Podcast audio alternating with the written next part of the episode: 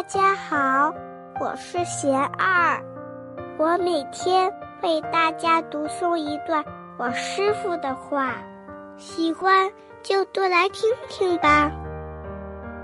当善良遇到考验，我师傅说：“你的善良有乐果的守候，他的恶业。”有苦涩的未来。你现在认为的结果，并不是真正的因果。人作恶意而行善难，所以当善良遇到考验时，不要怀疑，不要犹豫，因为践行善需要穿越烦恼的沼泽。以信心、圣洁、正念、定力、智慧来成就。真经需要火炼。